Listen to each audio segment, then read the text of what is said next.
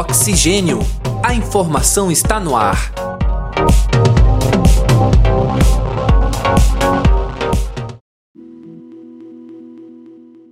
Olá, caros ouvintes, está começando o podcast Oxigênio. A informação está no ar.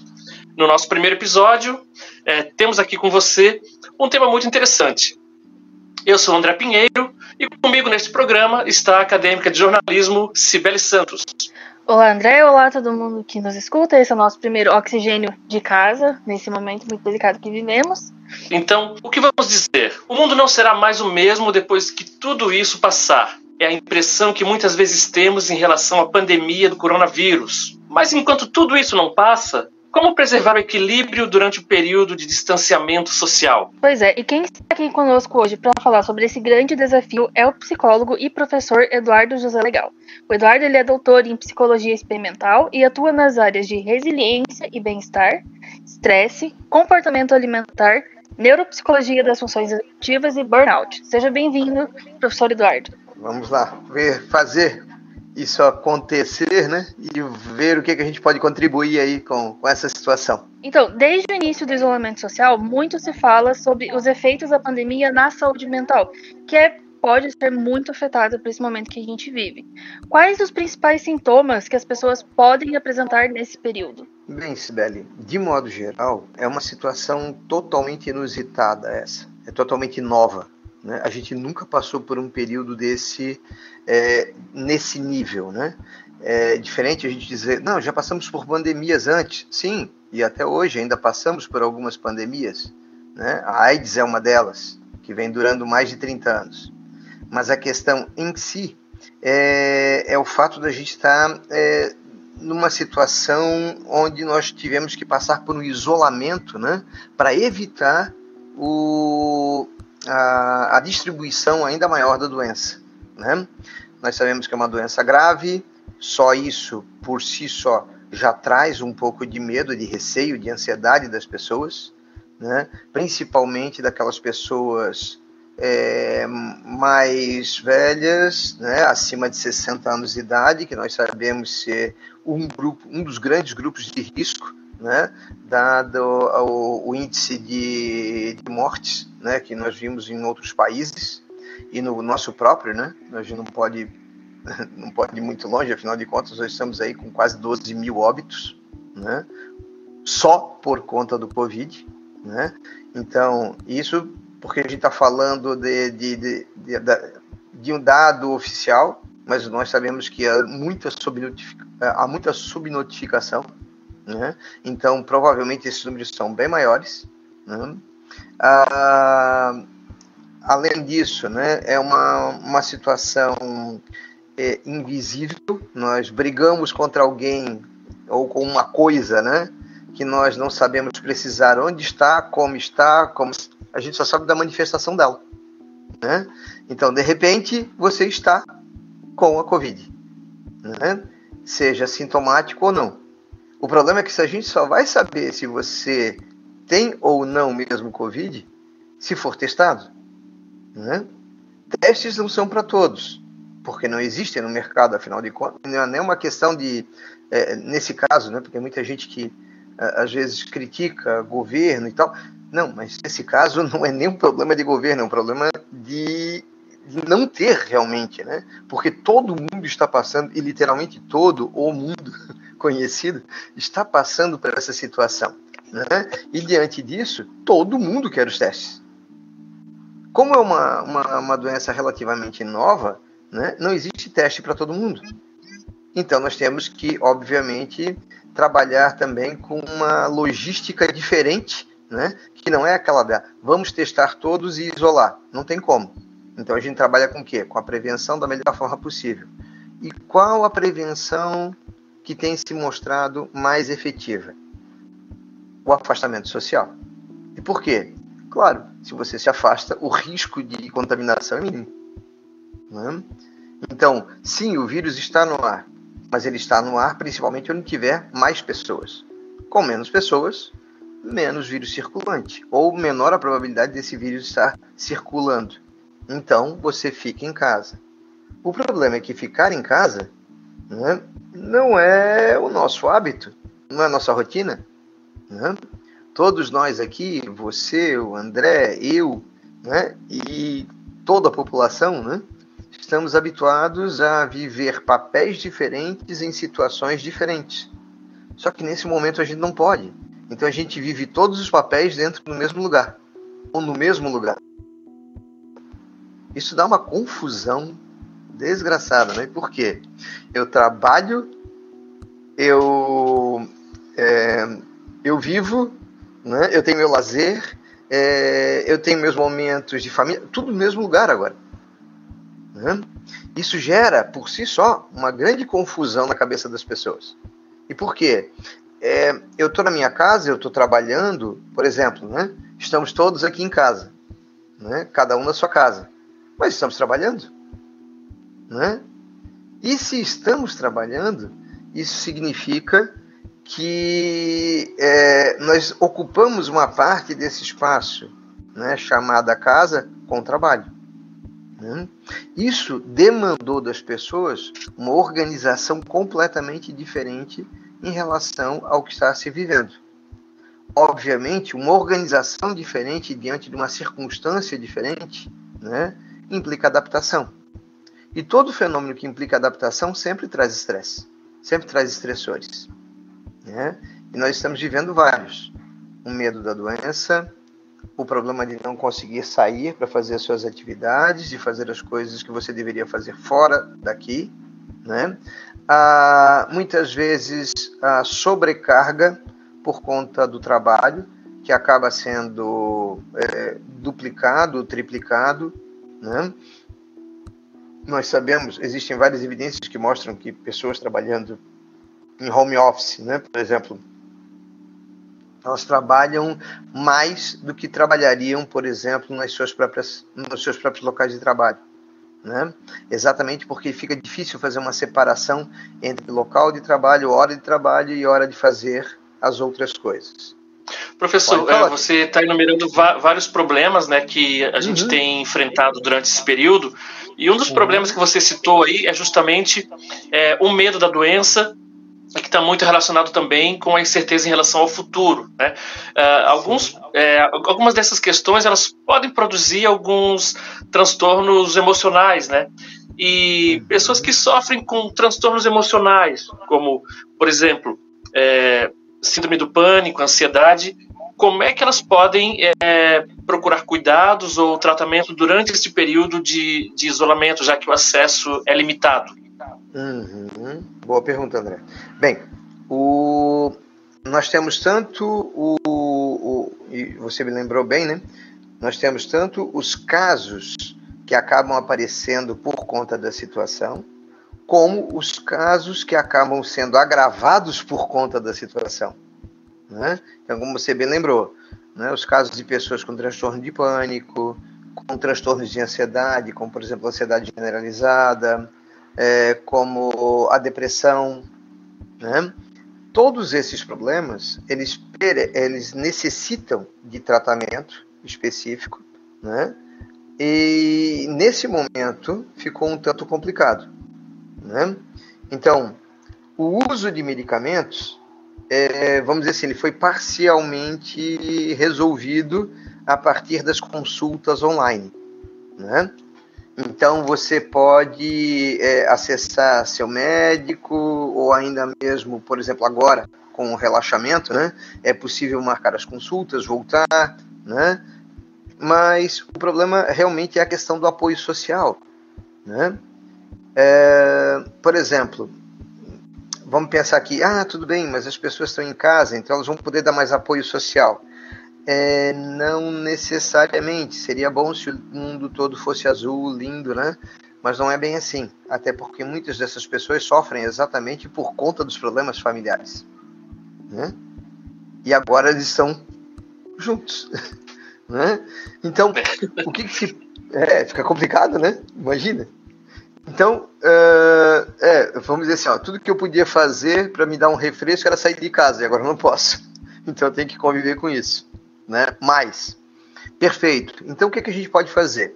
É, as várias associações de psicologia clínica no Brasil, né? e também os órgãos de, de, de referência né, é, profissional, como o CFP, o Conselho Federal, o Conselho Regional de Psicologia, né, é, clínicas é, que já mantêm um tipo de trabalho, é, vamos dizer assim, é, voluntário para pessoas com, com transtornos mentais, né? É, tem disponibilizado profissionais online, né? para que você possa, para que pessoas então que tenham né, problemas prévios né, possam então ser atendidos na modalidade online. Né?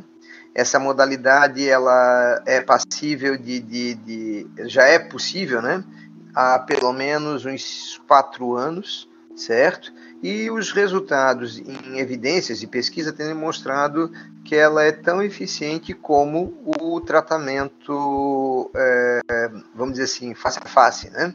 o tratamento em loco.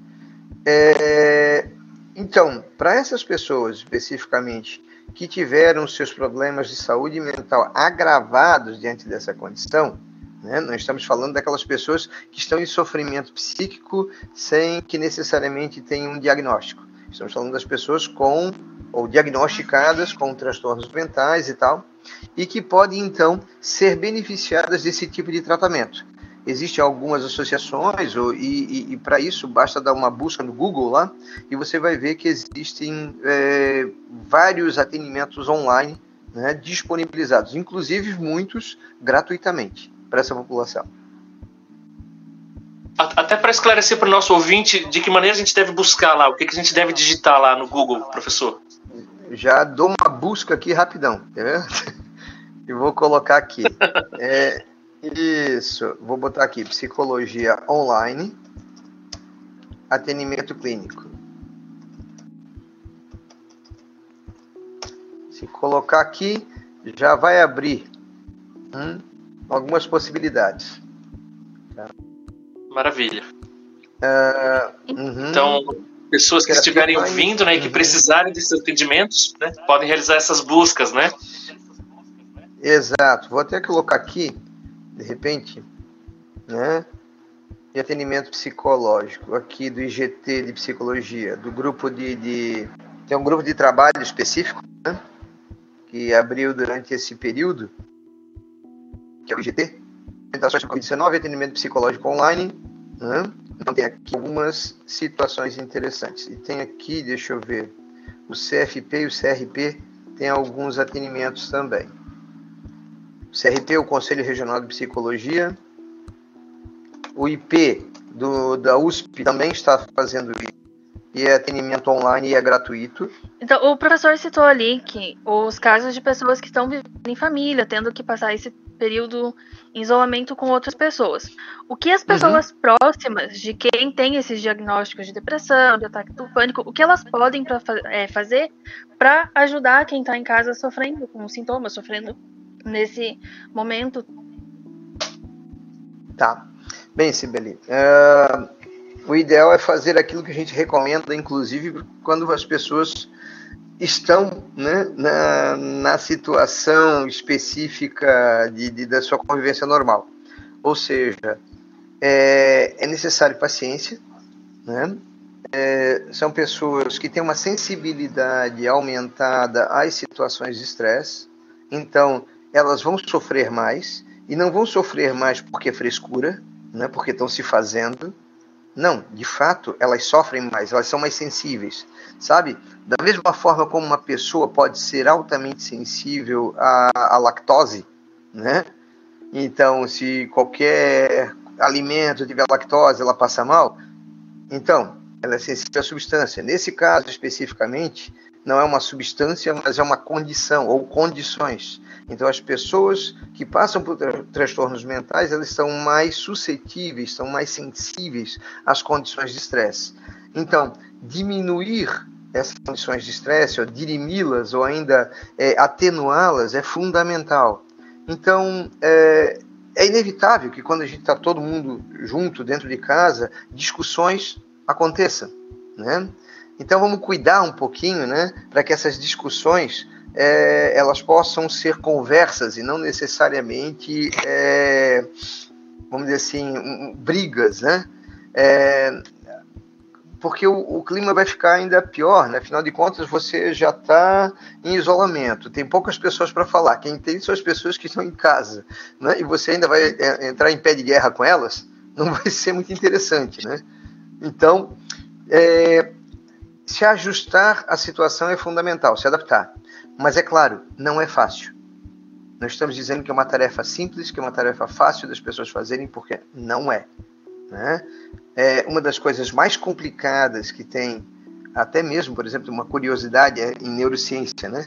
Uma das coisas mais complicadas para se fazer em termos de é, processamento cerebral é lidar com outras pessoas. Né? E por quê? É, lidar. Pessoas são problemas múltiplos. Então, é muito difícil você lidar com tudo isso. Né? A questão da previsão do que os outros vão fazer em determinadas condições. Né?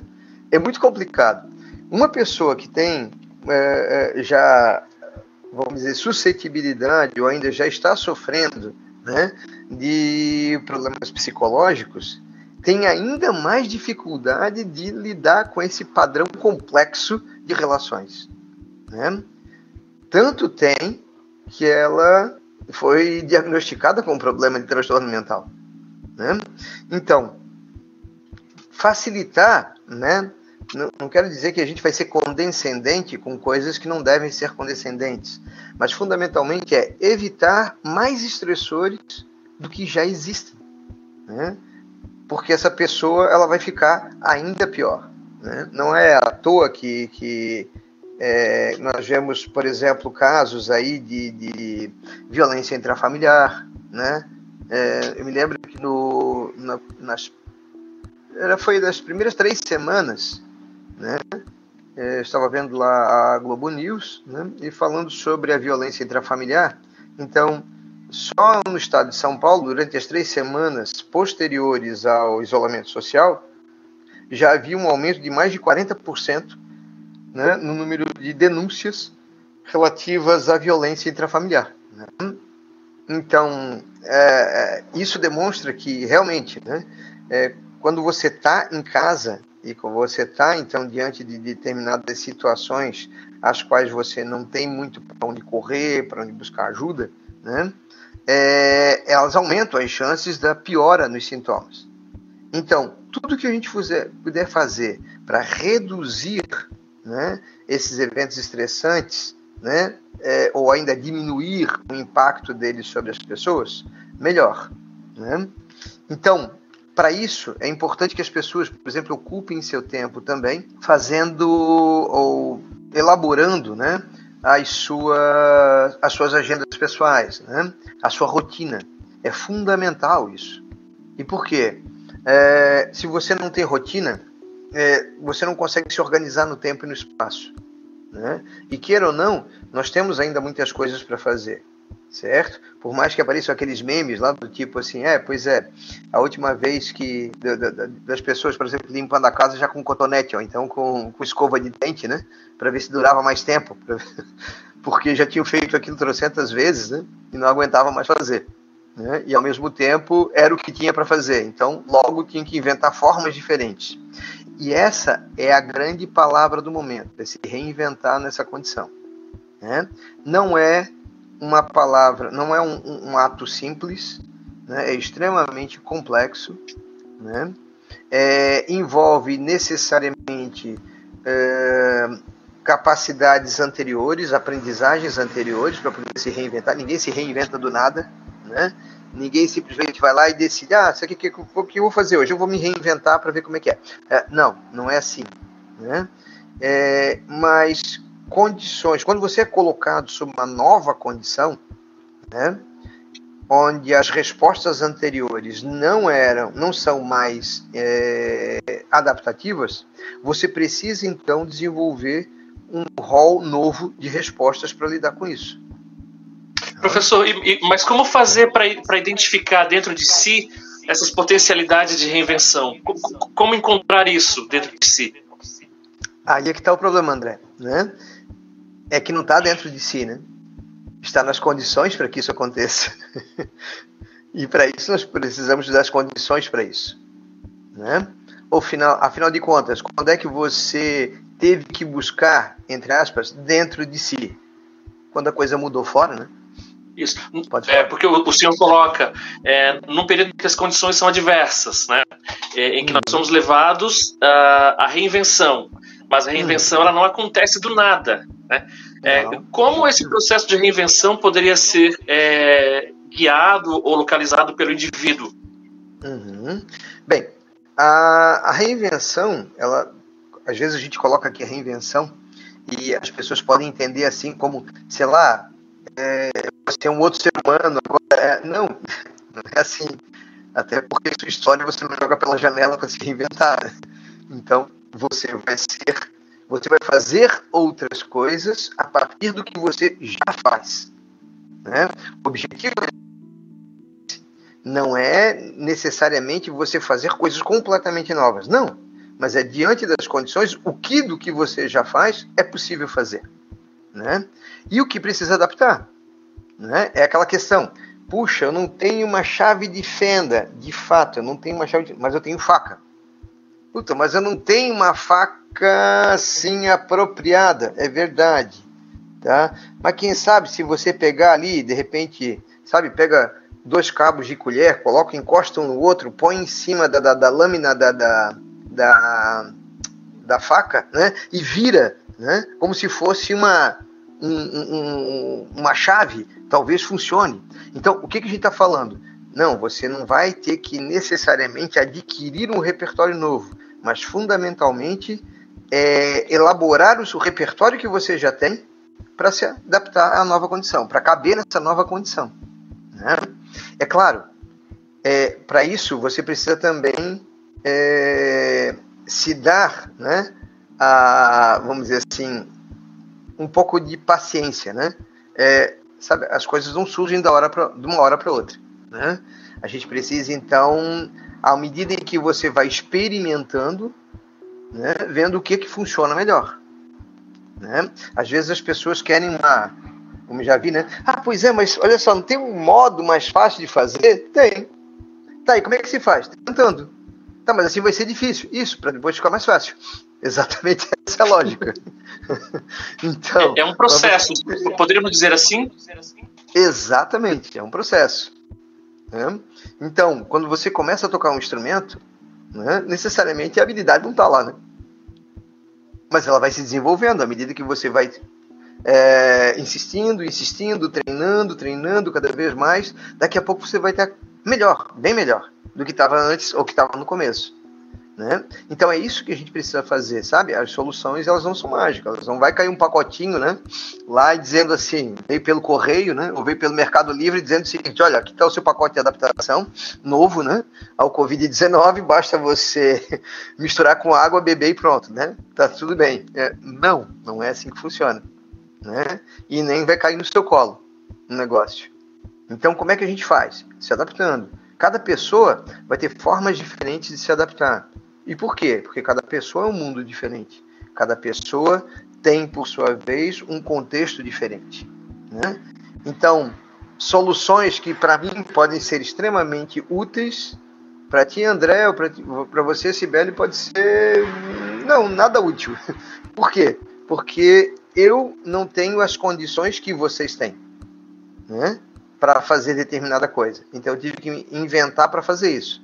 Mas você já tem essa condição. Poderíamos dizer que poderíamos dizer que esse período de pandemia é uma grande experiência de autoconhecimento ou, ou pelo menos a oportunidade disso? Com certeza, com certeza. É, eu costumo dizer que a vida é um grande, é um grande processo de autoconhecimento, né? O tempo todo. Mas aqui, nessas condições de crise, é pior. Porque o que é a crise?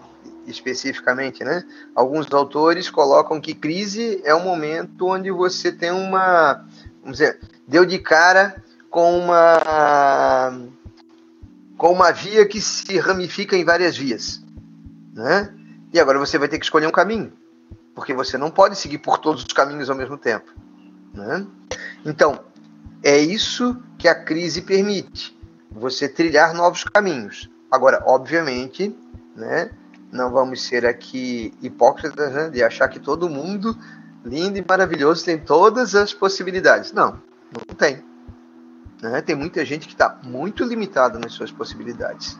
Por isso é aquela história de dizer, ah, tá todo mundo junto, na me no mesmo barco. Ah, não. Tem alguns que estão de iate e tem gente que está de boia. Mal e porcamente. Verdade. Então. É, falando de um assunto um pouco mais específico, é, a gente vê vários programas, né, inclusive na, na televisão, ou até mesmo é, textos na internet, recomendando a diminuição do consumo de notícias, né, como uma maneira de uhum. manter ou preservar a saúde mental. Né? É, mas, por outro lado, a gente tem é, algumas pessoas que não podem deixar de consumir notícias por conta do seu próprio ofício. Né? O que essas pessoas seu devem caso, fazer nesse caso? Oi? Uhum. O, é o caso de vocês, por exemplo. Né? Perfeito. O que fazer nesse caso, professor?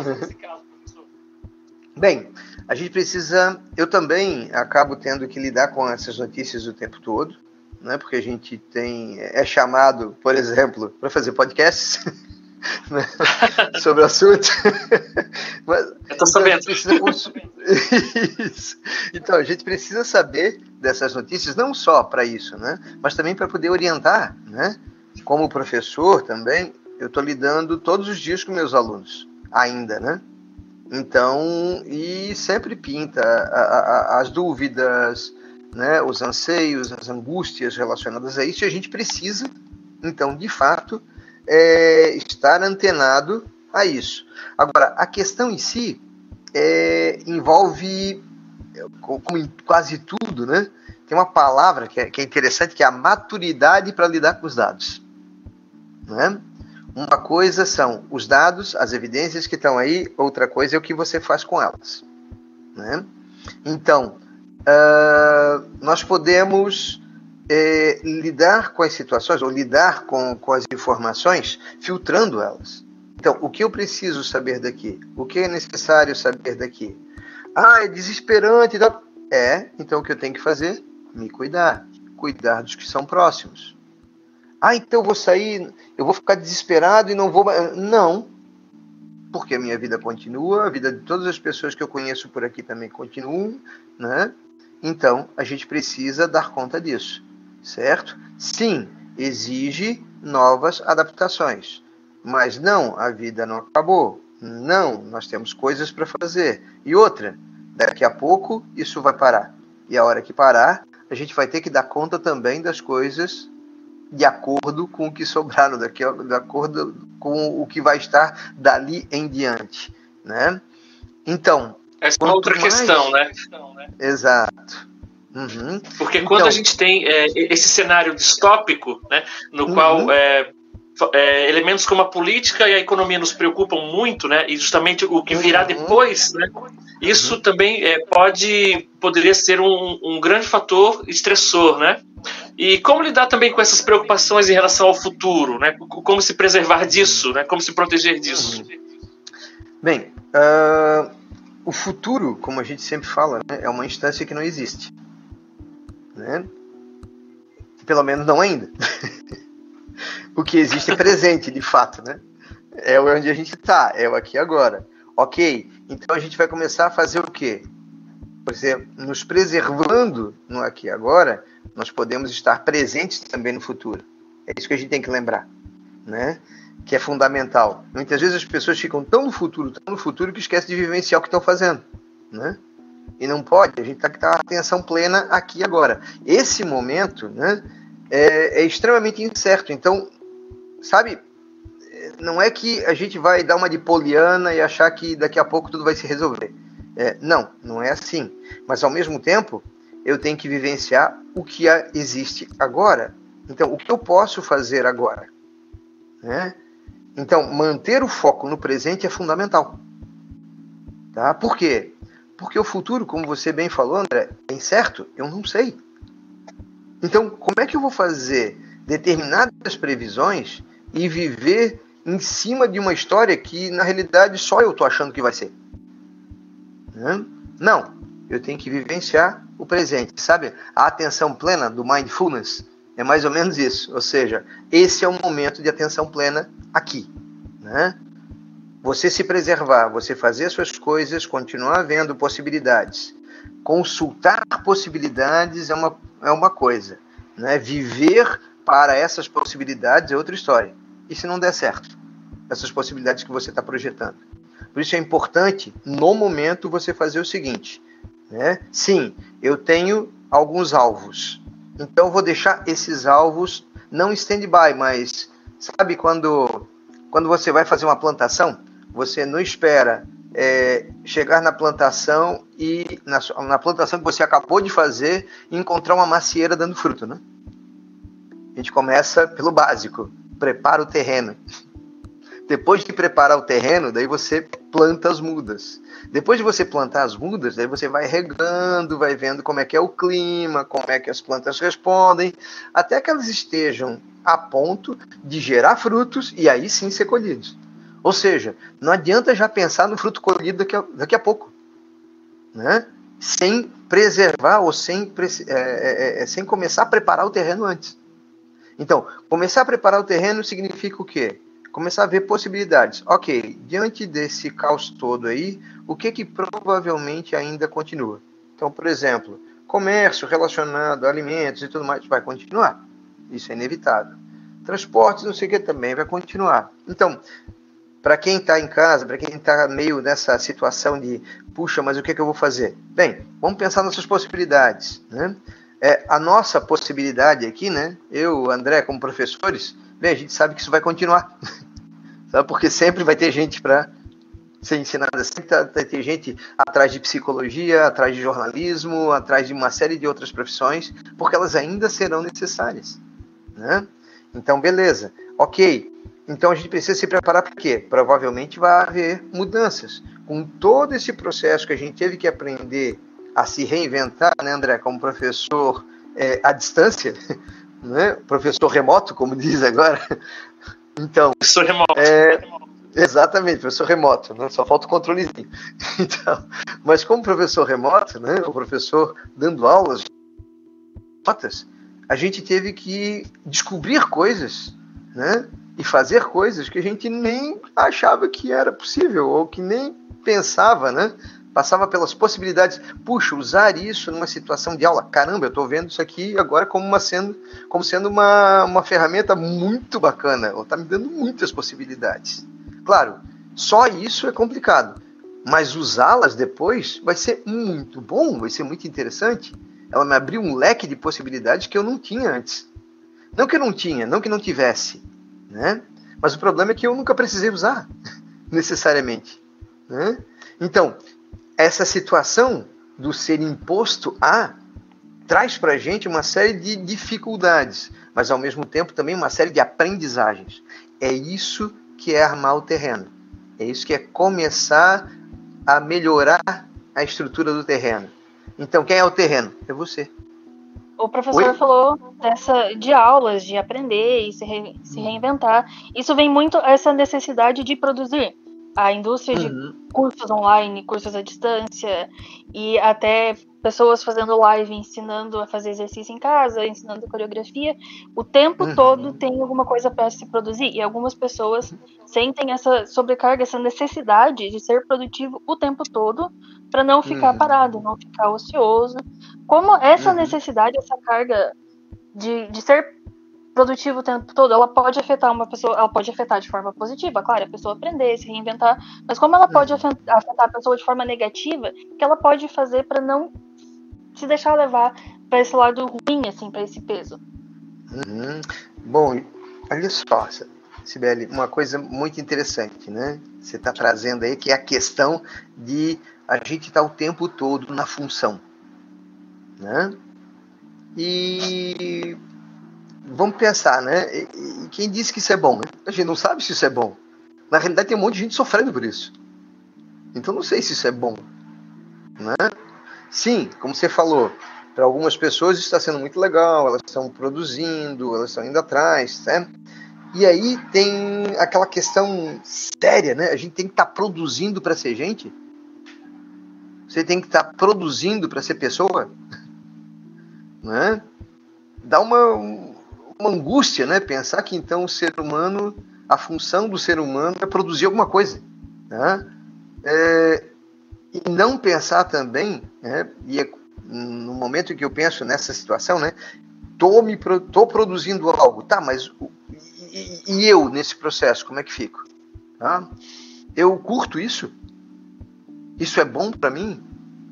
Né? Porque uma coisa é dizer o que os outros dizem para você que é bom, outra coisa é você saber o que para você é bom, né? se vale a pena. Tá? E aí, nesse sentido, a reinvenção passa exatamente por você começar a se ver nessa possibilidade também. É, sabe, de novo, voltamos à atenção plena. É isso mesmo que eu quero para minha vida? Né? É desse jeito que eu quero passar a minha vida? O tempo todo está em função de alguma coisa? Né? E se for em função de alguma coisa, por que não em função de pessoas? Por que não em função de coisas interessantes para fazer? e não só necessariamente para lá, para mercado, para produzir produtos, serviços e tal. Caramba, né? Eu acho que essa essa pandemia ela serviu um pouco para isso também, sabe? Das pessoas pararem um pouco, sabe a crise da meia-idade, quando você chega lá perto dos 50 e olha para trás e está, mas onde eu estou é onde eu queria estar, de fato, né? Então, pensando um pouquinho nisso, de repente, olha só, as coisas interessantes que aconteceram por conta da falta de produção. A poluição reduziu. Em Veneza, os canais ficaram limpos. Né? É, em várias outras situações, né, nós percebemos, por exemplo, olha só quantas pessoas morreram de acidente. Mínima. Tá vendo? Acidente de automóvel. Tá? Por quê? Porque o trânsito não está mais tão louco. Certo? Então, olha só, é, de repente isso não é bom também? Não é interessante? A gente pode falar numa revisão de valores, professor? Com certeza, com certeza. E eu estou torcendo para que isso aconteça, porque realmente, né, foi um momento em que a gente começou a ver que, cara, é, o mundo pode ficar melhor quando a gente para um pouquinho, né? Quem sabe a gente pensa nisso como uma estratégia, né? E começa a se preparar para isso a longo prazo. Né? Ou seja, de tempos em tempos a gente realmente dá uma parada total para dar uma, uma circulada, né? para que, o, que o oxigênio volte a circular, né? para que a gente volte a ter uma vida diferente, né? para que a gente consiga parar, pensar no que você quer para a vida né? e a partir disso então seguir um rumo, se é esse mesmo que você quer ou seguir outra coisa né? e não sempre ser atropelado por essas mudanças, né? porque literalmente a gente acaba sendo atropelado. Né? Pense, por exemplo, a maioria das pessoas, quando a gente fala assim, ah, mas as pessoas podem se reinventar no meio do caminho, normal, claro, e geralmente quando é que isso acontece? Quando elas foram, por exemplo, demitidas. Aí tiveram que necessariamente fazer alguma coisa diferente. Mas está vendo? Não foi porque elas quiseram, é porque elas foram atropeladas por isso. Né? Ou seja, você foi para o hospital e teve que se recuperar. Então você teve que ficar parado um tempo para poder se repensar. Aí a gente começa a pensar: caraca, será que esse negócio é bom, não? Não é bom fazer isso de vez em quando, não? É, é, é um grande exercício, né? E Exatamente. dentro disso eu aproveito para perguntar, né? É, já que nós falamos em uma certa sobrecarga, né? O, o contraponto dessa sobrecarga, queria falar de algo um pouco mais prático, né? sobre uhum. o tempo que as pessoas estão é, passando conectadas à internet. Né? Eu quero perguntar uhum. para você se esse tempo a mais online, meio que conectado o tempo inteiro, isso pode causar é, alguma espécie de dano para as pessoas. Falando mais do lado emocional, professor. Uhum. Bem, olha só, à medida em que nós passamos mais tempo em contato com alguma coisa, nós deixamos de entrar em contato com outras é o problema inevitável da física, né? Dois corpos não podem ocupar dois espaços ao mesmo tempo, né? Então, uma vez que eu estou aqui, eu estou aqui, né? Então eu estou aqui na internet com você, sim, tem um monte de abas aqui aberta na minha frente, né, no computador, ao mesmo tempo. Mas é, no momento eu preciso focar. Então o foco é aqui, agora, né? Nesse podcast, nessa gravação, conversando com vocês. Né? Então, uh, é um momento em que nós entramos em contato com essa situação, certo? Mais a fundo. Não é uma patologia, né? não é patológico. É porque foi a alternativa que nos sobrou. Né? Não é algo do tipo, é, existem várias alternativas e eu estou nessa. O tempo todo, porque eu prefiro ela. É, não, eu estou nela porque de fato foi a que me restou.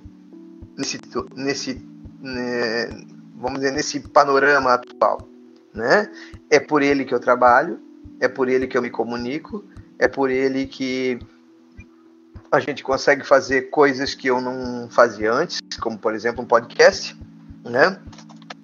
É por ela, através dela, que a gente pode também se informar em, em, em, sites ou ainda em lugares mais especializados para que a gente possa então tomar uma informação mais interessante, tornar uma informação mais interessante. É por ela que eu estou escrevendo, estou fazendo as coisas que eu preciso fazer, é por elas que eu estou ensinando, é por elas que eu estou aprendendo.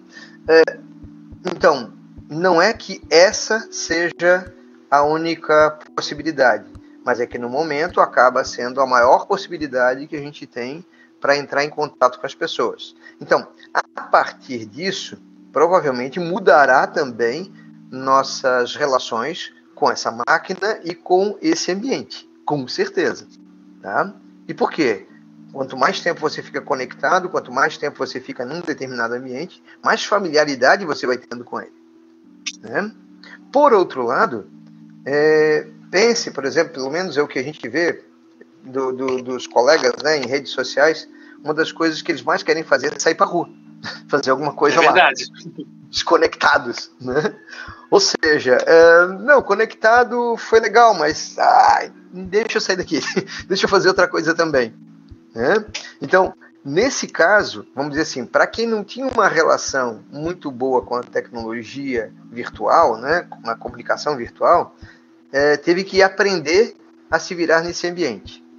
Não quer dizer que prefere esse ambiente, quer dizer simplesmente que precisa desse ambiente. Né?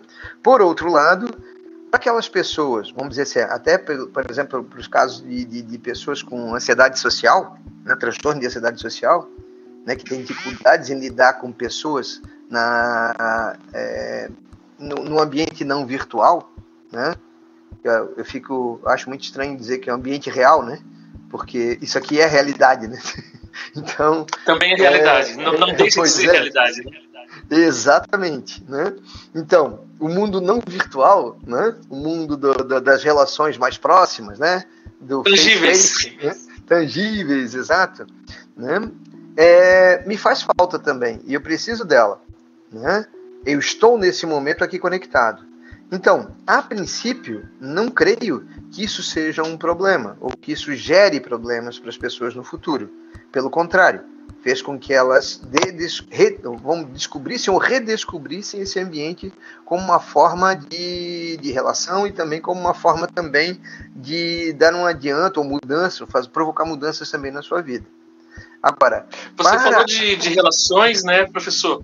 É, eu quero fazer uma pergunta mais específica sobre isso, né? é, sobre as relações afetivas, né, as relações de namoro, até mesmo de, de casamento. Né? Entre casais, a gente fala muito das pessoas que estão confinadas no mesmo ambiente, mas e aqueles casais uhum. que estão separados? É, quais seriam estratégias para eles lidarem com essa distância e, dentro dessas dificuldades, preservarem o próprio relacionamento? Uhum. Bem, André, uma da, das alternativas nós já temos aqui. É exatamente o ambiente virtual. Né? Claro, ambiente virtual não dá abraços quentinhos, não dá beijos, não dá beijos molhados e nem dá, né, nem tem o, o cheiro, né, da pessoa que você gosta e tal. Sim. Por outro lado, nesse momento, né, é, que é crucial até para o não desenvolvimento da doença, né, pense, por exemplo, em todas as pessoas que estão internadas né, e que não podem, estão em isolamento e não podem entrar em contato com seus familiares exatamente no momento em que elas estão mais fragilizadas. Né? Isso é muito ruim. Né? Então, o que, que muitos médicos, muitos psicólogos né, em, em enfermarias e tal estão fazendo? É, disponibilizando para as pessoas tablets, outras formas de comunicação, para que elas possam entrar em comunicação com seus familiares.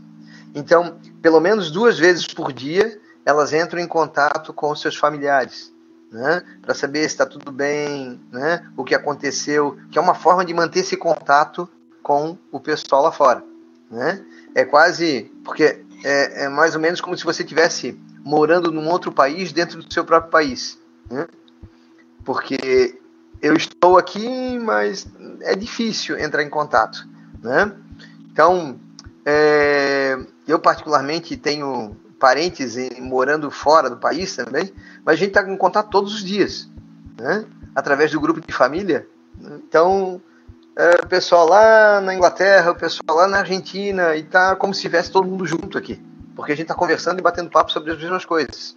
Então isso não é a mesma coisa, como eu falei, do abraço quentinho, do beijo molhado, né? do cheirinho gostoso, do calor. Não, não é a mesma coisa.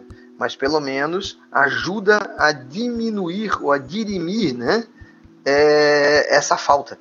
Né? Então aqui nós temos essa possibilidade. Ainda bem que temos. Né? Maravilha. Então, é, a gente está chegando próximo do, do, nosso tempo, né? E eu abriria o espaço para você fazer suas considerações finais, professor. Uhum. Bem, falando, falando um pouquinho sobre isso, né? Vamos cuidar um pouquinho da nossa saúde mental. Como é que a gente pode cuidar, então, um pouquinho mais da nossa saúde mental? Vamos tentar dosar um pouco a questão da, da informação, né? Vamos trabalhar com a informação, sim, ela é necessária, mas também não ficar afogado nela. Né? É, como se diz, né? a gente precisa nadar no mundo da informação, não se afogar nele. Né? Então, como é que a gente aprende a nadar nele?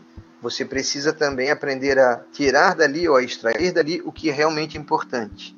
Sabe quando, uh, André, lembrando uma coisa que a gente faz com nossos alunos, a interpretação de textos, né? Então, Isso a interpretação de texto vale agora para agora também, né? Ou seja, existe muito texto, existe muita informação, mas eu preciso extrair dela aquilo que realmente é importante para mim naquele momento. Né? E que informações são importantes? Aquelas que me permitem tomar decisões adequadas diante daquela situação. Outra, não deixar de fazer ou de trabalhar com exercícios físicos. Né? Ah, mas eu não posso sair, eu tenho medo e tal. Faça em casa. Existem muitas informações sobre isso no YouTube.